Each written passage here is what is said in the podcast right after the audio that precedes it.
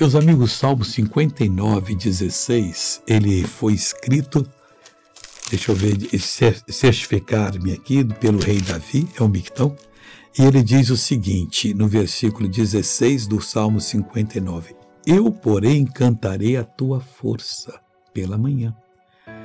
Louvarei com alegria a tua misericórdia, porquanto tu foste o meu alto refúgio e proteção no dia da minha angústia.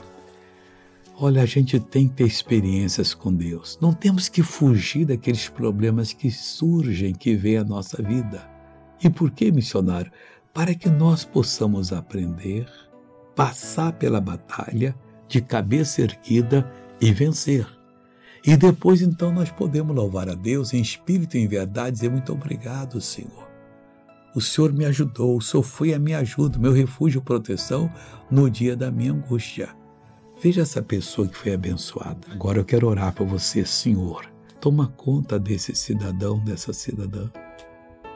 Faça dessa pessoa uma pessoa feliz. Não deixe a mentira, iniquidade fazer morada no coração dela. Livra todos que confiam em ti. Eu mando vá embora mal, em nome de Jesus. Amém.